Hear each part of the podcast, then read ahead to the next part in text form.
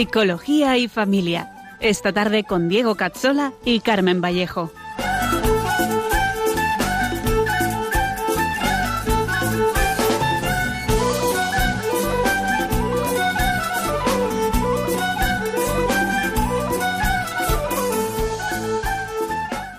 Te dijo ven y aceptaste, atrás quedó lo vivido, te dio una nueva esperanza, todo encontró su sentido y ahora estás caminando.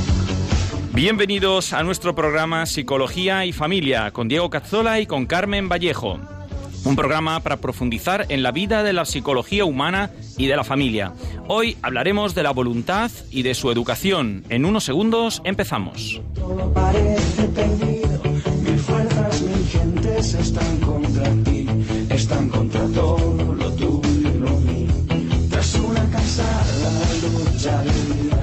después de una.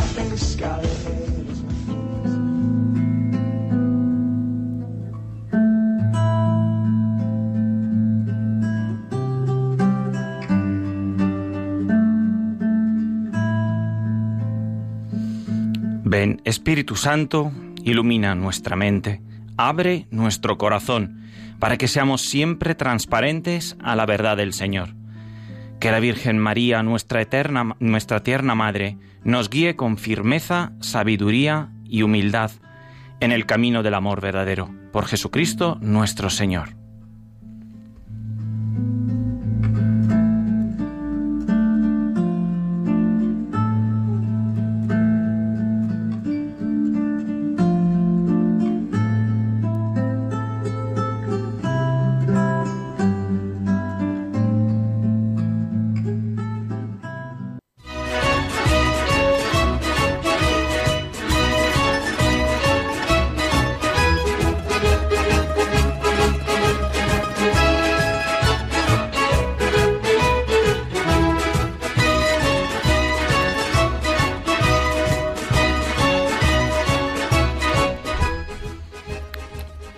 Buenas tardes a todos. Buenas tardes. Bienvenida Carmen, otra vez, un- una vez más. Una vez más aquí, encantados. Vamos a, a meternos de lleno hoy en un tema muy complicado. Eh, parece fácil, pero en realidad es complicado. Vamos a hablar de voluntad, ¿verdad? Es muy complicado, pero bueno, le da- intentaremos desgranarlo un poco. Hemos dedicado tres, eh, ya tres programas a, a la inteligencia. Eh, ahora los repasaremos rápidamente y, y luego nos vamos a poner, por lo tanto, en, en lo que es eh, la, la voluntad. Pues de- sí, decíamos de que la inteligencia es una facultad que, pues, que nos permite, pues eso, entender la realidad y además siendo conscientes de que esas operaciones intelectuales son personales. Son nuestras. Son nuestras. También dijimos que es un puente entre lo espiritual que nos abre a Dios y la dimensión sensible de este mundo, que por eso la inteligencia está por un lado envuelta de luz divina y de organicidad, porque somos alma y cuerpo, espíritu pero concreto, finito e infinito en cierto sentido. Esto es un tema que mm, aparecerá también de alguna manera con la voluntad. Lo más importante y que nos dice y que no nos lo dice la psicología de hoy es que eh, su fin principal es descubrir a Dios y preferirle a él a, a preferirnos a nosotros mismos. Es decir, su fin es captar la verdad que supone Dios para nosotros en esta tierra, entenderla lo suficiente como para dar el salto mm, de fe antes de morir. Y hablamos también de más inteligencias, ¿verdad? Hablamos también desde ese punto de vista psicológico práctico de que la inteligencia implica pues esa capacidad de moverse pues tanto en conceptos lingüísticos como abstractos, como visoespaciales, con esa memoria de trabajo, la velocidad de procesamiento. Bueno, hemos hablado también de más cosas, hemos visto cómo eh, es fundamental para que se manifieste la inteligencia y para que pueda ser bien educada varios factores. No vamos a entrar en todos, simplemente los recordamos, que los tenéis en los anteriores programas. La integridad cerebral o neurológica, que esté todo bien a nivel físico, eh, la motivación, que hemos dicho que permite realmente dirigir la atención, la estabilidad y la seguridad afectiva, con esa, ese componente tan importante que tiene el amor incondicional de sabernos queridos eh, por quienes somos, no por lo que hacemos o cómo lo hacemos, el orden y el equilibrio emocional, un correcto estado físico y ambiente, pues eh, lo que es la alimentación, el sueño. Y luego eh, hemos estado viendo también un poquito lo que eran las inteligencias múltiples, cómo entenderlas. Eh, pero el plato fuerte es el dulce y fundo, claro, fue ver cómo la inteligencia tiene pues esas etapas importantes y cómo cada una tiene su sentido específico que da sentido a cada una de esas fases, para que en todo momento estemos pendientes de tener a Dios en el centro de nuestro entendimiento. Y bueno, antes de ahora continuar entonces, después de la inteligencia, con lo que es la voluntad, pues eh, vamos a, recordar un poquito que tenemos eh, una forma de contactar con nosotros. Podéis escribirnos al correo psicología y familia 2 arroba radiomaria.es y para seguir las fechas de nuestros programas podéis apuntaros a nuestra página de Facebook. Y ya sabéis que los programas anteriores los tenéis todos colgados en la página de podcast de Radio María, en radiomariapodcast.es, y que también nos podéis pedir a la radio para que os los envíen a casa. Exactamente. Bueno, pues, pues dicho esto, yo creo que ya podemos entrar a hablar un poquito del tema de hoy. Em, entre las dos facultades más importantes de la dimensión psíquica del hombre está la inteligencia y la voluntad. Lo hemos estado diciendo mucho. Hoy toca hablar de la voluntad. Todos eh, sabemos que tenemos voluntad, lo sentimos de alguna forma. Eh, y nos damos cuenta de que queremos las cosas que queremos. Eso es algo muy humano. Pero aceptar que tenemos voluntad eh, deja pendiente entenderla. Y eso es muy complejo. Eh, no, que, no suene tan farragoso es complicado porque nos metemos un poco en el ámbito de la filosofía y sin pretender eso vamos a intentar reducirlo de la manera más sencilla posible. Para entenderla bien, pero de una forma, repito, sencilla, es preciso recurrir a los griegos. A mí siempre que me decían los griegos ya me daba como para dormirme, pero, pero la realidad es que las cosas empezaron con los griegos. Es que ahí está el meollo Muchas cosas es eh, en la antigüedad, ¿no? No somos los primeros en pensar las cosas. Entonces, bueno, la voluntad deriva del latín voluntas. Pero los griegos no tenían la palabra voluntas, que era eh, equivalente a la latina, y hablaban de orexis. ¿eh? Eh, em, la palabra, por ejemplo, anorexia, que es un término, además, un diagnóstico clínico de un trastorno de la alimentación importante, es una palabra que deriva del griego y tiene esta terminología de orexis, que tiene que ver con el deseo, ¿vale? Es una característica, esta orexis, entendida como la entendían los griegos así, que está presente también eh, en otros seres vivos. Y se trata de ese salir de sí mismo hacia algo, eh, esta tendencia a lo que desea. Es una especie de, deseo de algo que se carece que nos dirige hacia algo que eh, echamos en falta y que por lo tanto tendemos a, alcanzarlo. Por eso deseo y tendencia están en realidad muy unidos. Eh, sin embargo, como, seres humanos que somos, y que no somos solo animales, tenemos solamente una componente animado eh, eh, de la animalidad nuestra, no solo tendemos hacia algo que necesitamos, como hacen los animales, por ese instinto, sino que lo hacemos de un modo especial, es decir, implicamos la razón o la inteligencia. a esa tendencia que no es meramente biológica, porque la razón puede influir en ella y ella misma obedece a la razón, a esa orexis especial los griegos la llamaron boulesis. Bueno, la boulesis. Bueno, pues los filósofos medievales eh, lo que hicieron fue recoger la herencia griega y eh, convertirla en voluntas, en el doble griego, entendiéndola, digamos, como voluntad un poco las dos cosas. A la voluntad como tendencia, la primera la llamaron voluntas ut natura, la voluntad como natura, como lo más natural, lo que empieza, ¿no? y que muchos la llaman también, como hemos dicho, ese deseo del corazón. Lo que pasa es que ese concepto de corazón hoy en día he visto que muchas veces hablas de corazón y, no se entiende mm, siempre lo mismo. No, no está tan claro. No, sigue, sigue el corazón, no estamos hablando de sentimentalismo, ¿no? Sino de como la intimidad más bien, es decir, lo más profundo dentro de nosotros es ese anhelo, ese deseo, ¿no? La voluntad ut natura es el, el desear radical de nuestro espíritu, es mucho más profundo. Eh, la bólesis, sin embargo, que no es eh, otra facultad, sino que es entonces una segunda fase, eh, un despliegue de la voluntas ut natura, en cuanto que tiene que ver con, con la razón humana, la llamaron voluntas ut ratio, porque interviene la razón. Ratio es en el sentido de, de razón. Es decir, dicho de otra forma.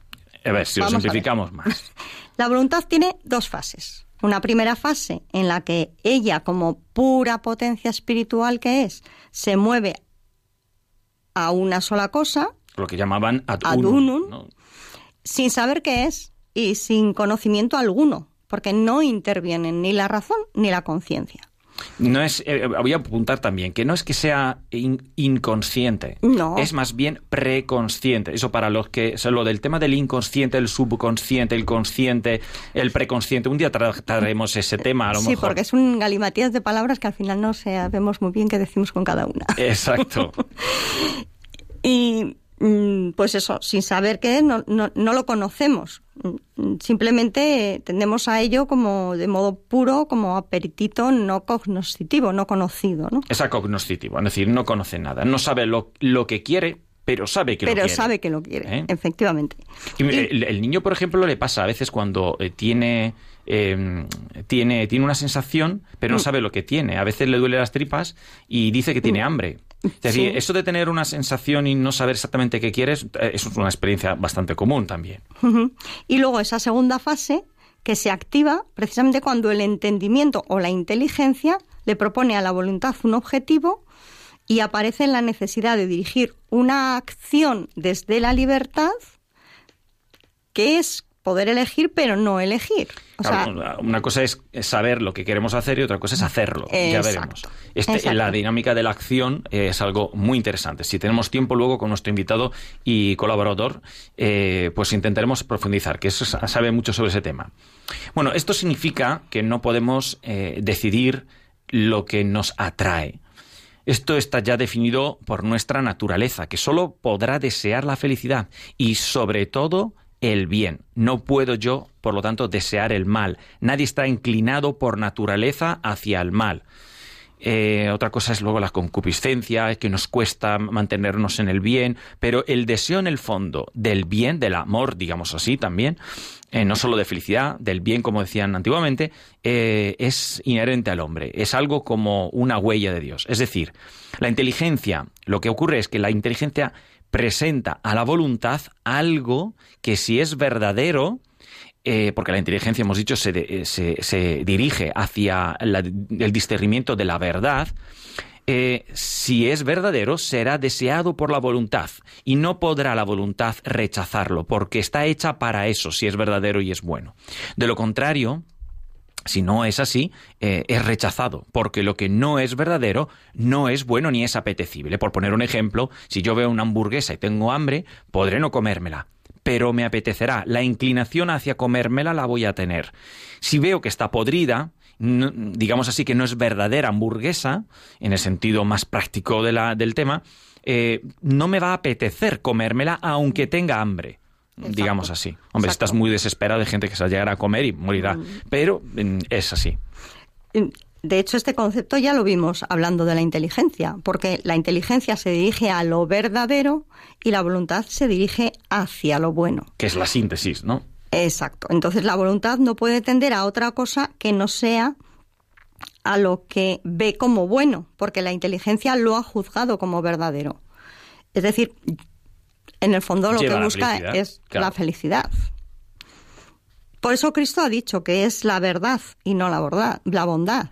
Mm, Porque la ve- verdad es buena y por eso mm, pues el demonio no es el padre de la maldad, sino de la mentira, o sea, de lo, de lo no mentica- verdadero. Claro, la, men- la mentira ataca lo verdadero, ¿no? Pero- Exacto. Pero si lo falso lo queremos creer como lo verdadero, entonces queremos algo que está mal. Pero lo haremos por nuestra propia voluntad racional. Es decir, la que es nuestra responsabilidad. Por, eh, por decirlo de otra manera, eh, porque depende de nuestro entendimiento y del ejercicio de la libertad personal.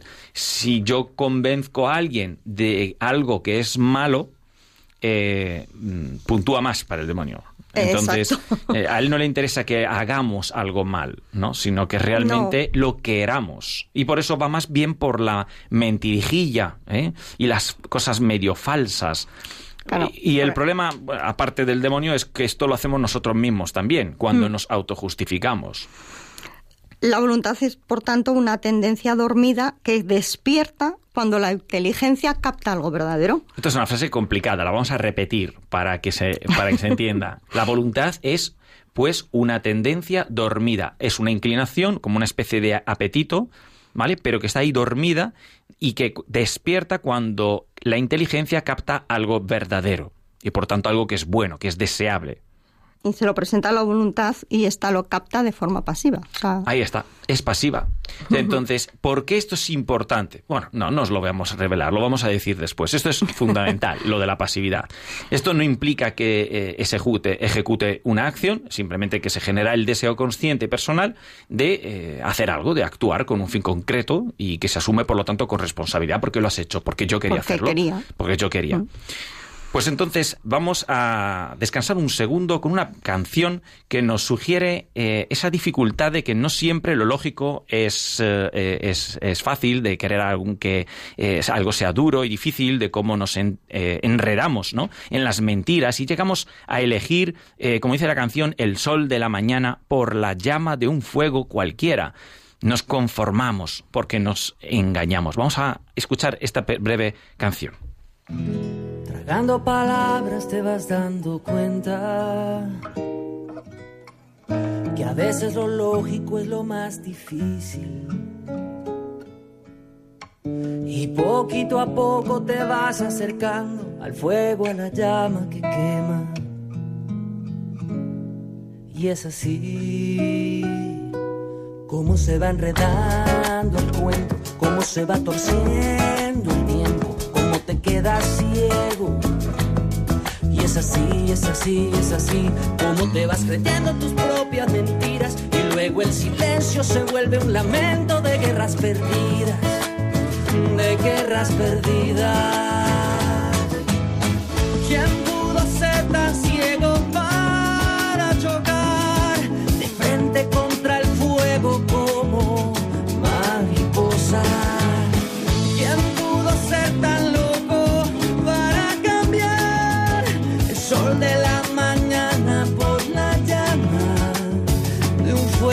De un fuego cualquiera, de un fuego, de un fuego, de un fuego cualquiera, de un fuego cualquiera de guerras perdidas, perdidas. Azules y blancas entre las cenizas, las alas sin vida de vuelos suicidas. Entiendo porque yo he sentido la luz cegadora de un fuego prohibido, de un juego prohibido.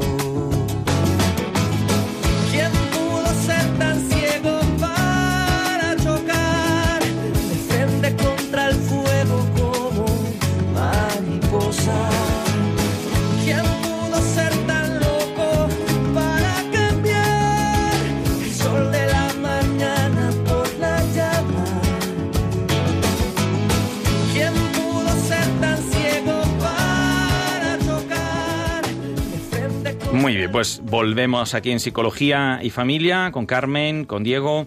Seguimos hablando de la voluntad. Como decíamos, eh, esta potencia aliada de la inteligencia que juntos nos van a presentar algo bello, además, porque lo que es verdadero por la inteligencia y lo que es bueno eh, porque así lo considera la, la voluntad, no puede ser otra cosa que bello. Así que ya sabemos que eh, la belleza implica eso. Todas las veces que vemos cosas que dicen que son eh, arte y no es bella, es porque falla en una de las dos cosas. Sobre todo porque no es bueno, no es algo que ayude, no, no ensalza lo bueno. Pues otra característica del- de la voluntad es que es una potencia del alma y por lo tanto es infinita. Sin embargo, recibe bienes finitos por la inteligencia. Es, la inteligencia no le presenta lo infinito, ¿no? Claro. Así que por eso no se satisface nunca plenamente y por eso comete errores y caemos en engaños. Y esto es un dato es muy importante. Muy lo que decíamos importante. antes, es muy importante. Mm.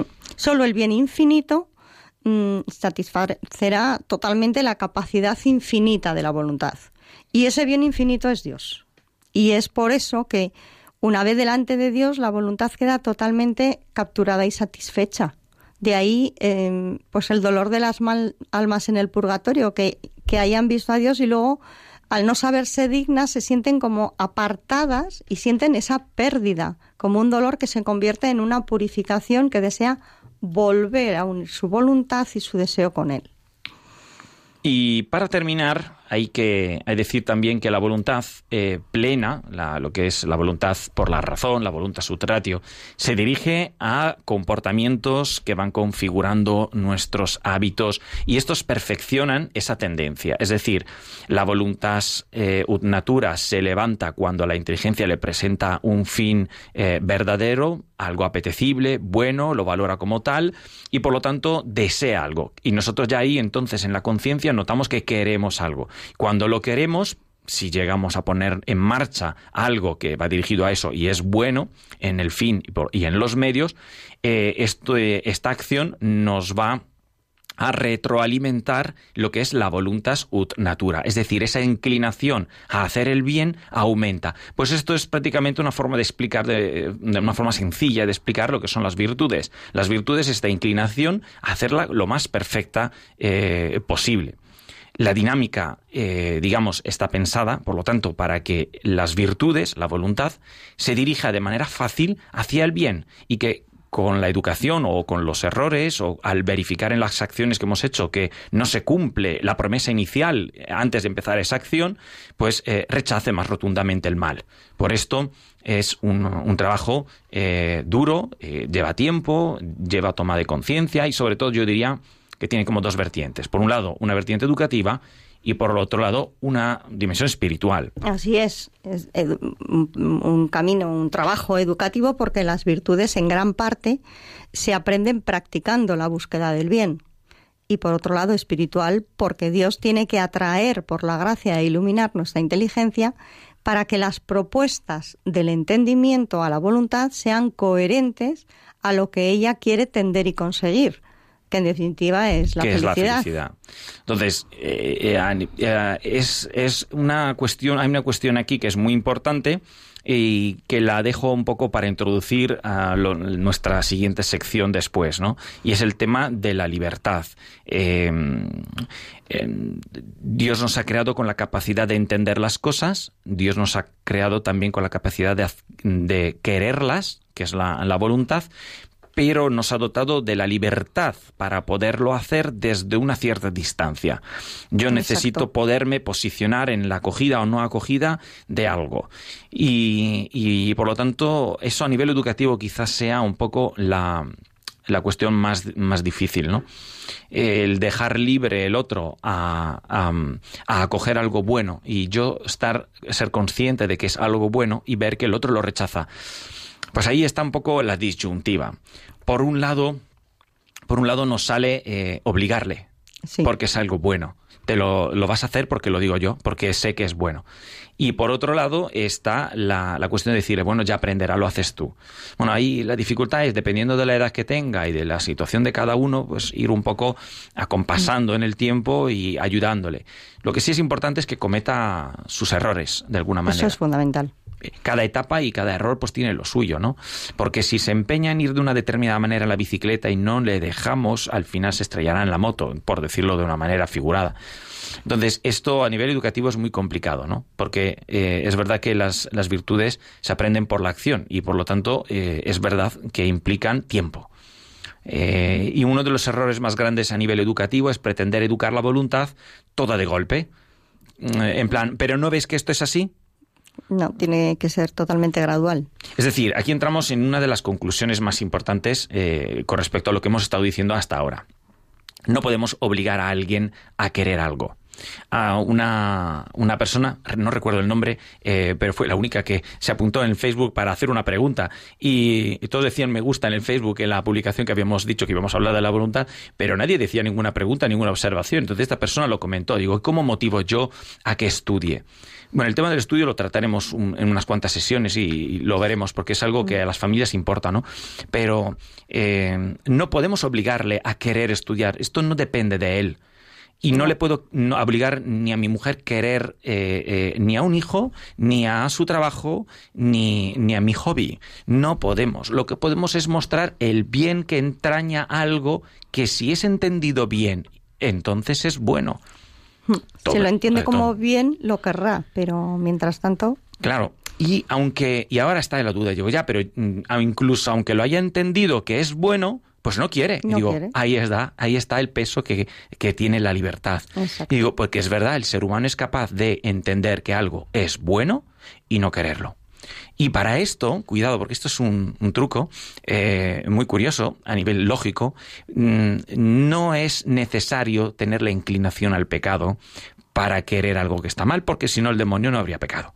El demonio cuando pecó era libre, simplemente libre, pero decidió en su voluntad rechazar un bien que tenía delante, pues porque cada uno tiene esa libertad. Si no pudiéramos hacer eso, nuestra libertad no sería libre, no sería libertad.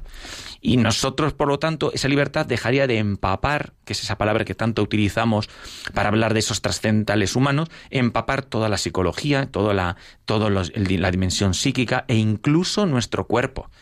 Fijaros, lo hablaremos cuando hablaremos un poquito de los trascendentales otra vez, pero la libertad es tan importante en el ser humano que despliega todo su potencial incluso a nivel físico. Y por eso el ser humano tiene esa capacidad de bailar, de moverse, el pulgar oponible, el único que lo tiene. Los demás, los peces, las gallinas, los monos incluso, no tienen la misma habilidad, eh, libertad eh, de movimiento que el cuerpo humano. ¿Por qué? Porque no tiene la libertad personal que tiene el ser humano, pero porque es expresión a nivel corporal de algo que es mucho más eh, profundo. Entonces no podemos obligar a alguien a querer algo, le podemos iluminar, podemos rezar por él para que el Dios le ilumine, que ahora veremos que es otra cuestión importante. Pero mucho más, eh, no podemos hacerlo sin violentarlo. por otro lado, querer algo no es tan sencillo como saber que hay que hacerlo. O sea, yo puedo saber que lo tengo ¿Y que cuántos hacer. saben que no tienen que fumar porque es malo? Pero siguen fumando. Pero siguen fumando. Ahí porque está. No quieren esto, ¿no? Pues una cosa es eh, querer hacer algo y otra cosa es ponerse. Una cosa es el creer que algo está bien, otra es la acción. Para llegar a, la, a, esa acción eh, se necesita formular unos determinados pasos. Eso no, no queremos entrar demasiado en esto porque vuelve- volvemos a meternos en algo, eh, algo farragoso, pero es, eh, hay diferentes fases, las queremos mencionar. Por un lado tenemos la intención. ¿Vale? Lo primero que surge cuando la voluntad ve un bien es la intención. Tengo la intención de hacer algo. Luego apenas surge la deliberación.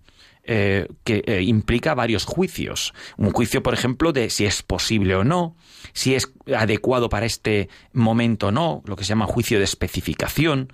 También interviene la conciencia, si yo en mi conciencia creo que tengo que hacerlo. Eh, bueno, eso so- eso son una, un- toda una estructura de deliberación que hay que ejecutar. Y apenas después pasamos a la elección. Y elección significa que pasamos de la intención a la deliberación a, vale, lo voy a hacer, voy a dejar de fumar. He decidido que sí. Pero nos queda la acción. Entonces, Santo Tomás decía, tómate todo el tiempo que quieras para la, la deliberación, eh, ¿vale? Pero una vez que acontezca la elección, no tardes mucho. Porque si no, cuanto más tiempo pase, sobre todo en las cosas difíciles, más tiempo vas a tardar. Claro. Yo le digo, si quieres cambiar modo de estudiar, decídetelo. Y cuando has tomado decisión, empieza ya, el Sí. mismo día. O no lo vas a hacer. Eh, eh, bueno, el- después de la elección pasamos a, la acción propiamente, donde se descubre, ahí, como hemos dicho, si lo que nos movía desde el principio era algo verdadero o no. Y esta reflexión a veces no la hacemos, eh, no le damos importancia. Es decir, cuando yo estaba enfadado le pego un puñetazo, pero no es en plan me siento a gusto, porque a veces sí, ¿no? Porque me he desahogado, pero, pero lo que tú querías realmente con esa acción eh, se ha cumplido. ¿Has arreglado algo, has construido algo, has renovado algo, has crecido. Entonces, si hiciéramos esa, ese trabajo con los niños, serían mucho menos eh, presentes los acosos escolares, los bullying y la educación sería mucho más eh, profunda, ¿no? Si no hay, por lo tanto, humildad, eh, eh, eh, no se genera esta conciencia. O un yo cada vez más, se genera un yo cada vez más opaco y con muchas capas de justificaciones, no, porque yo en realidad es porque se lo merecía, porque... y al final esos prejuicios van desviando la capacidad de ver la verdad. Y cuando no vemos la verdad, ya sabemos quién se ha metido de, de por medio para fastidiarnos. ¿no? Por otra parte, en nosotros hay una dualidad. Presenta esa tensión hacia el infinito y la fe- felicidad que de alguna manera mm, son inalcanzables e incomprensibles, pero que sabemos que tenemos que seguir buscando y tratando de alcanzar. Nada se quiere que no sea conocido, así que al crearnos Dios deja una huella en nuestra intimidad más profunda que nos atrae hacia Él por la vía de la inteligencia y de la voluntad. Bueno, pues nada se quiere que no sea conocido. Eh, eh, ahora vamos a hablar con una persona que me dijo exactamente una cosa relacionada con esto. Y me dijo, si tengo sed, aunque no haya visto el agua, es porque de alguna manera eh, la- sé que la quiero. ¿Y cómo es que yo sé que quiero el agua si no sé eso? Porque estoy hecho para ello. Entonces el hombre está hecho para la felicidad. Y eso, esa felicidad, descubrir en qué consiste es lo que lleva toda la vida, ¿no? Descubrir que es Dios y decirle que sí, que me- lo llevamos diciendo ya desde en cada programa, yo creo. Yo creo que sí. Bueno, pues estáis escuchando Radio María en el programa de Psicología y Familia. Hemos estado viendo la voluntad como facultad psíquica y sus implicaciones. Vamos a pasar ahora a nuestra sección para crecer y seguiremos profundizando en ella en algo que muchos a veces confunden o yo suelo ver que me lo preguntan, sobre todo en los debates más sencillos, ¿no? Eh, genera muchas dudas. Si Dios lo sabe todo, ¿cómo es que somos libres? Pues eh, en unos segundos entraremos a trapo.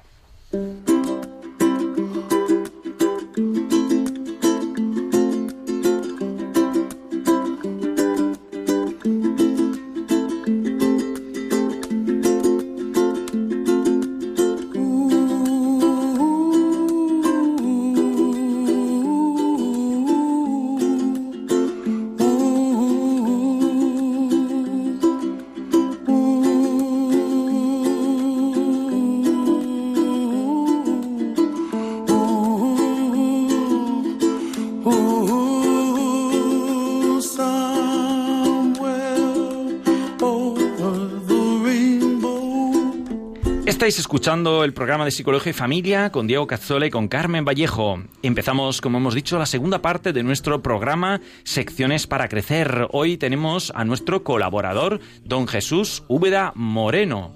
En unos segunditos vamos a presentarle.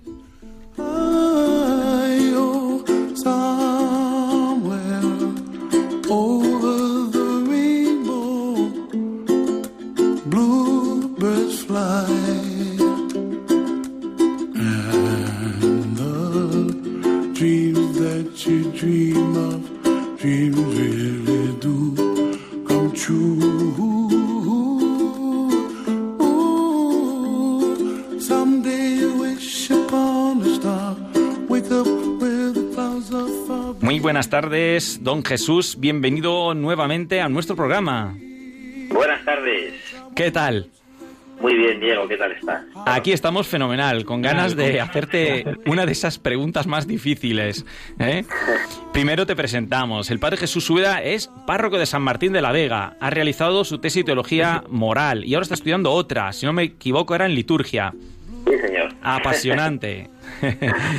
Bueno, buenas tardes, Jesús. Entonces, Buenas hemos estado tardes. hablando de la voluntad, ¿vale? Ah, hemos estado vale. hablando de cómo los griegos entendían eh, una voluntas ut natura, que ya hemos estado hablando también personal, ¿no? De estos temas, de cómo es ese deseo del corazón que apunta pero no sabe a dónde apunta y cómo la inteligencia le tiene que presentar pues un fin para que lo valore como eh, verdadero y por lo tanto lo vea como bueno y se despliegue toda la acción y en la que hemos mencionado también algo sobre la verificación de la acción. Pero bueno, esto eh, para otro momento. La pregunta más difícil ahora es, si somos libres, ¿cómo es que Dios lo sabe todo y, y sabe también lo que vamos a elegir? Sí, yo eh, diría como dos extremos, ¿no? Que salvando los extremos podemos como llegar a una, un punto claro, ¿no? un equilibrio, no sé cómo llamarlo, pero salvando los extremos se entiende un poco mejor. El primer extremo, es decir, si Dios lo sabe todo y eso significa que el hombre no es libre, eso se llama determinismo. Es un, Claro. es decir, que hagas lo que hagas, vas a hacer lo que no tienes opción, ¿no? Porque como Dios lo sabe, el hombre está determinado a hacer aquello que Dios sabe, de alguna forma. Y el otro, el otro extremo sería que Dios no lo sabe, por tanto no sería Dios. Ah. estos son los dos puntos donde, donde tenemos que situarnos. Entonces, eh, ¿cómo se entiende esto? Yo lo he entendido siempre, ¿no? Y en mis estudios teológicos eh, lo he ido como persiguiendo. Existen dos planos. Un plano es el plano divino, donde, donde Dios efectivamente lo sabe todo, pero en un sentido que tiene todas las posibilidades en acto. Esto es un concepto un poco, es un poco abstracto, pero se entiende que todas las posibilidades históricas están en acto en Dios. Por tanto, lo sabe todo porque tiene todas las posibilidades. Ahora, ¿eso influye en cada decisión que, sigue el hombre? ¿Influye, es decir, determina la voluntad? No. Esta es la, la clave, porque es otro plano distinto. Tengo un ejemplo muy sencillo que me ayuda a, a entenderlo. ¿Cuántas veces nos hemos visto en el coche, llevamos el GPS y de repente te pasas la salida? Y el GPS eh, empieza como a, y pone, antes recalculando, ¿no? Recalculando, ¿no? ¿Por qué? Porque la clave de, de este, de este enigma, de este misterio, es saber a dónde vamos, ¿no? Este fin, este telos del que habéis hablado. O sea, cuando, cuando uno es consciente de este fin, cuando uno sabe que el fin último de su vida, en última instancia, es Dios, toda la realidad se configura o se va configurando para ayudarnos a llegar a ese fin. Entonces nuestras equivocaciones, eh, nuestros errores, nuestros aciertos, todo eso tiene un fin, que es la comunión con Dios, llegar a Dios, ¿no? Entonces, en ese sentido, mm, toda la realidad se convierte en una configuración de esa vida hacia Dios. Pero eso no quiere decir que todas las posibilidades estén determinadas, sino que las vamos eligiendo nosotros. Pero si te equivocas, eliges un camino, pues se abre otro camino para volver otra vez o para intentar volver otra vez al fin, ¿no? En ese sentido se entiende perfectamente la providencia, ¿no? Es uno que provee, que ve por delante, es decir, por de- ¿qué es lo que ve por delante? Tu fin, tu fin. No sé, mm, en ese sentido yo eh, me ayuda mucho porque sé que soy libre, elijo yo, pero sé que nunca, ¿no? Está determinada en una en una decisión el fin de mi vida. De hecho, hasta el último este último momento de nuestra vida que podremos hacer una elección de ese fin último que mm, nos llevará a Dios, ¿no? no sé si más o menos eh, se entiende un poco el dinamismo, pero salvando los dos extremos, creo que se entiende con esa imagen ¿no? del GPS que te ayuda, ¿no? Claro, Al final, ¿dónde claro. quieres ir? ¿Vas dónde vas? Pero a lo mejor tienes que dar cuatro vueltas. Bueno, pues cuatro vueltas daremos. Tardarás más, pero llegaremos. Este es el punto, no saber dónde vamos, ¿no? Y Dios, evidentemente, tiene toda la realidad para atraernos, para ayudarnos, para seducirnos, que son los términos más acertados. Eh, el, el- el- Dios lo que quiere es que, el hombre llegue a su fin, ¿no? Y, en ese sentido va a usar toda la realidad para, para atraernos, ¿no? Dice el profeta Oseas, te he atraído, ¿no? Con lazos humanos, ¿no? Es una seducción, es una atracción, no es una dirección, ¿no? No es como alguien te dirige, ¿no? Alguien te llama, te, te- que es vocación, ¿no? Llamada. Y tú respondes, ¿no? Que no ha sido en esa. Bueno, pues a ver la próxima, ¿no? Es como Dios no se cansa nunca de llamar. A mí esto es lo que me apasiona de este misterio, ¿no? Que en la libertad del hombre está siempre en relación con la libertad de Dios, que nos llama a su amistad, y el hombre que es libre de, de, de elegir esa amistad o no. Y, y Dios, en ese sentido, pues de alguna forma, yo siempre he dicho, ¿no? Que, que la omnipotencia de Dios se hace impotente ante la libertad humana, ¿no? Que es una frase con mucho peso, pero que es real, que es real. Claro. Claro. Eh, creo, estoy oyéndome un poco de en eco. Al igual tienes la radio encendida, Jesús. No, no, no, no, no. Vale. Bueno, pues eh, el, eh, esto, una, una preguntita también. Entonces, a veces me lo han preguntado varios padres, ¿no? Y como va muy relacionado con esto, eh, sé que parecerá una tontería y queda medio respuesta, pero vamos a pon- ponerla sobre la mesa. El, eh, cuando unos chavales están estudiando, dicen, ya he hecho el examen. Es decir, ya no tiene sentido rezar. porque ya la nota ya está puesta. ¿Qué les contestarías? O sea, rezar, eh, yo creo que la oración tiene siempre, siempre tiene un horizonte más grande que el que hay en nuestra cabeza. Yo siempre lo digo, ¿no? Evidentemente que mm, la oración, como Dios, ¿no? No puede influir directamente en la libertad de una persona, en el sentido que va a cambiar de decisión. Pero los signos que, vamos a decir así, que, recor que recorren circundan ¿no? esa, esa decisión sí que pueden estar como iluminados por, por, la oración. Y en un momento determinado una persona tiene que hacer una elección, pero se da cuenta de un detalle que no ha tenido en cuenta en la elección. Ese detalle, ¿por qué aparece? ¿Por qué de repente te das cuenta de un factor de tal y decides hacia otro lado?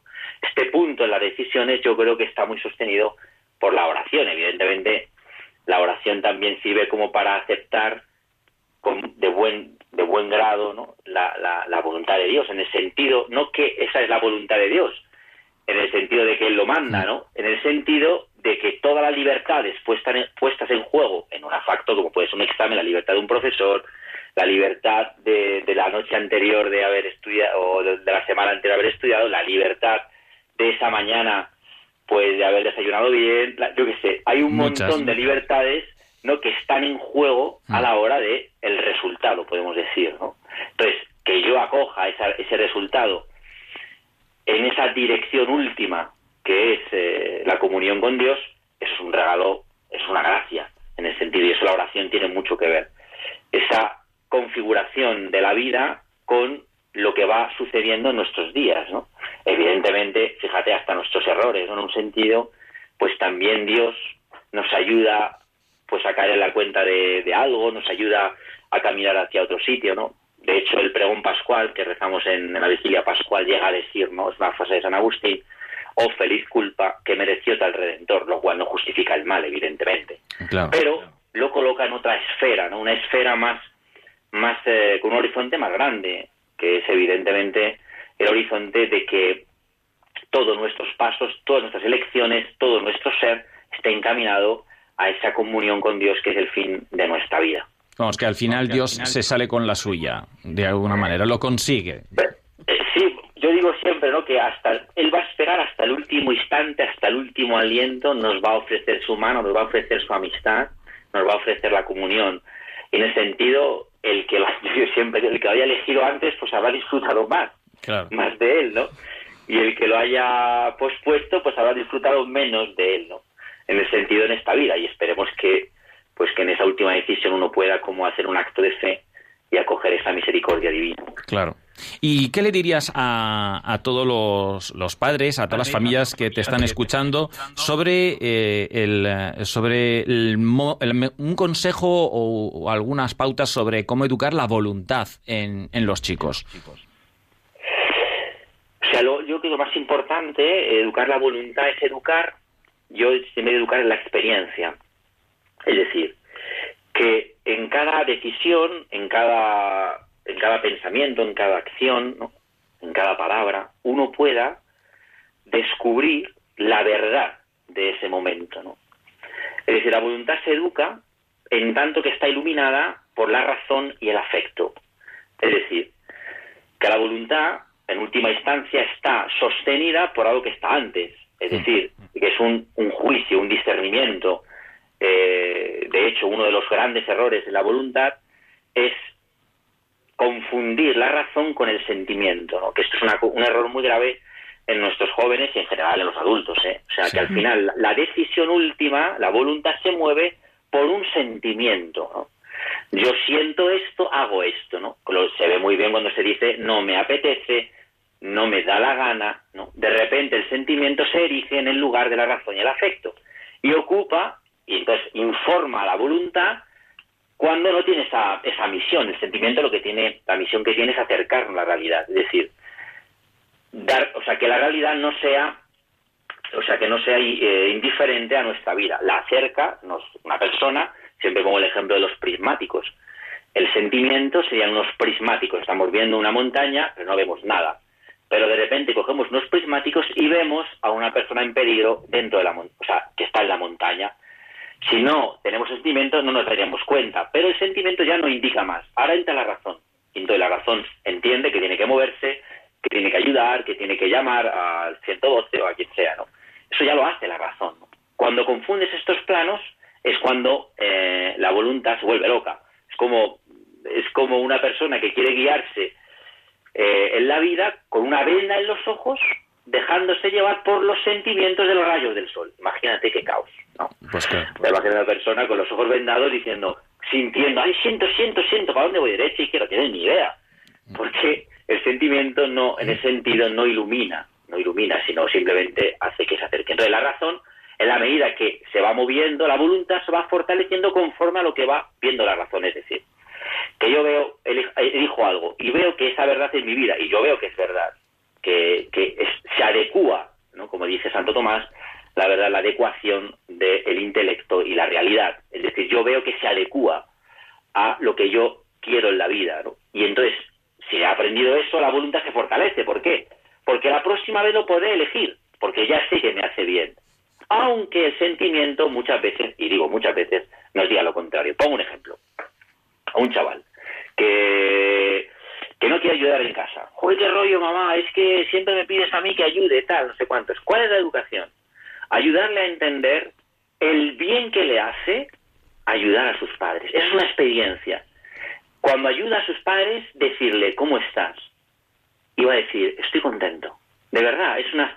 Porque el hombre está hecho para darse. Entonces, una- esto es natural. Esto forma parte de naturaleza. En la medida que se da, encuentra el fin de su vida. Entonces, la madre le dirá, el próximo día no estás en el sillón y evidente- evidentemente no tienes sentimientos de ayudar y tus sentimientos te dicen que te quedes tirado en el sillón. Pero ¿qué dice tu razón y tu afecto? Que la otra vez, cuando lo hiciste, estabas más contento. Y entonces la voluntad es capaz de moverse a pesar de que el sentimiento la arrastre hacia otro lado, porque no está la voluntad está movida en este sentido por la razón y el afecto.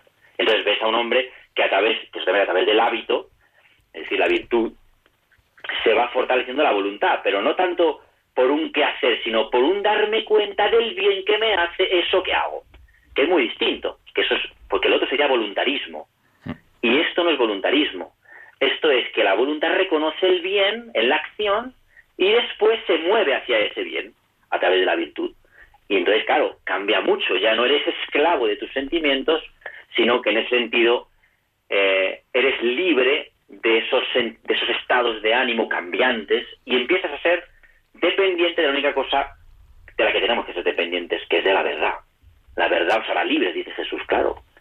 Porque cuando yo conozco la verdad, entonces soy libre de mis sentimientos, del que dirán, etcétera, ¿no? de ciertas cosas, porque yo ya camino hacia la verdad. Y cuando la verdad ilumina la voluntad, la hace fuerte. ¿no? Entonces yo les animo a los padres a que hagan este camino con los hijos, ¿no? a que confíen en realmente en que tienen un corazón hecho para la verdad, para el bien, para la entrega. Y cuando uno se educa en este sentido, pues la, voluntad se fortalece, se fortalece. Pues muchísimas gracias, Jesús.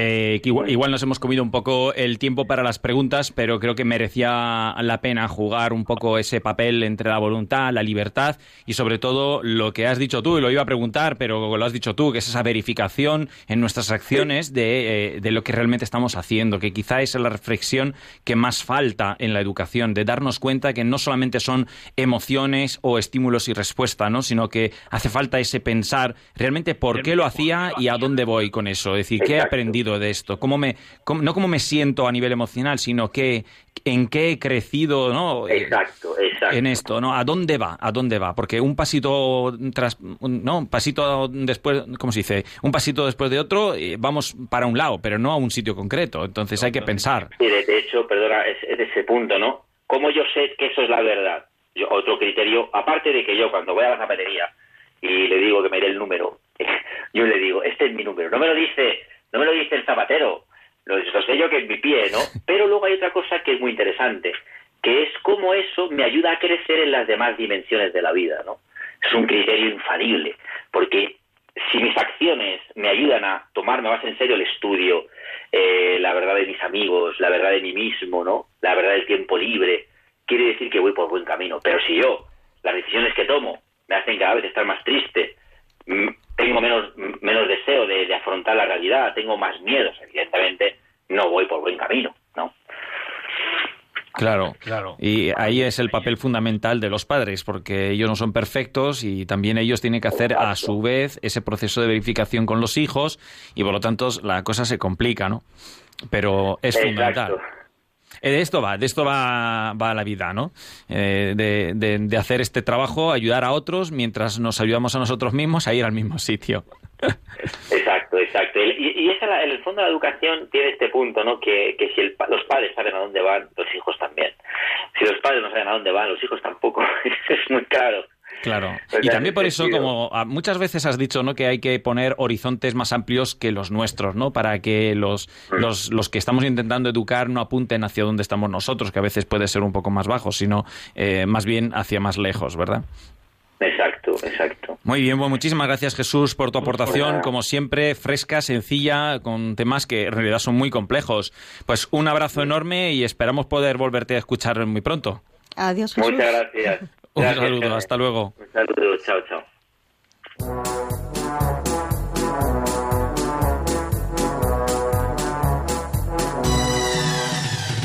Cerco l'estate tutto l'anno e all'improvviso eccola qua. Lei è partita per le spiagge e sono solo qua su in città. Sento fischiare sopra i tetti un aeroplano che se ne va. Azzurro, il pomeriggio è troppo azzurro e lungo per me. Mi accorgo di non avere più risorse senza.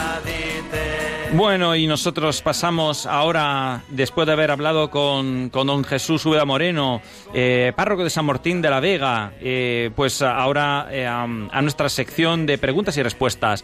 Pues no podemos abrir hoy micrófonos, que nos habría gustado mucho, pero por cuestiones de tiempo. Así que vamos a pasar directamente a, la despedida final.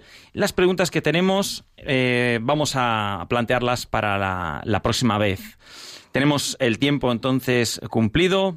Ahora toca meditar lo que hemos reflexionado sobre la voluntad, integrarlo en lo que hemos aprendido de la inteligencia, pero sobre todo aprender a dirigir la voluntad tratando de estar en la verdad por la humildad, porque si no tenemos la humildad, no podemos hacer ese gran e importante proceso de verificación. No nos podemos preguntar, pero de verdad, de verdad yo quiero eso. ¿Era lo que yo quería? Es muy fácil decir sí, porque era lo que yo sentía, pero no era lo que yo quería. Entonces, bueno, pues sigamos reflexionando sobre estos temas que son antropológicos y por lo tanto son psicológicos. Existe una psicología católica, hay que extraerla, pero es buena, existe. Dios mediante nos volveremos a escuchar el 25 de junio, como siempre a las 5 de la tarde, y seguiremos profundizando en estos temas de la persona.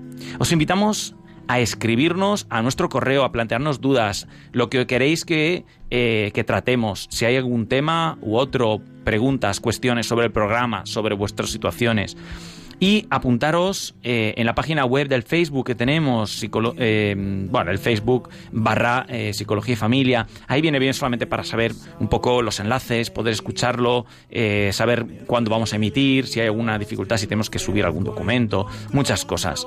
Pues, pues nada más, rezad por nosotros, que nosotros rezaremos por vosotros también, especialmente en este día, en este mes de la Virgen María. Encomendámonos eh, todos especialmente a ella. Muchísimas gracias, Carmen, por estar aquí, Muchísimas gracias a vosotros. por acompañarnos eh, Y a hasta el todos próximo programa. y que Dios os bendiga a todos.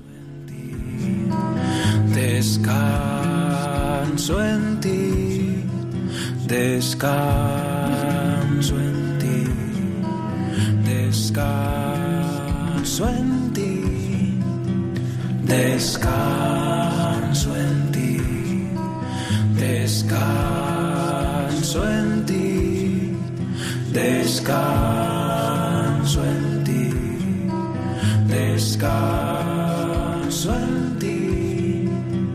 Descanso en ti, descanso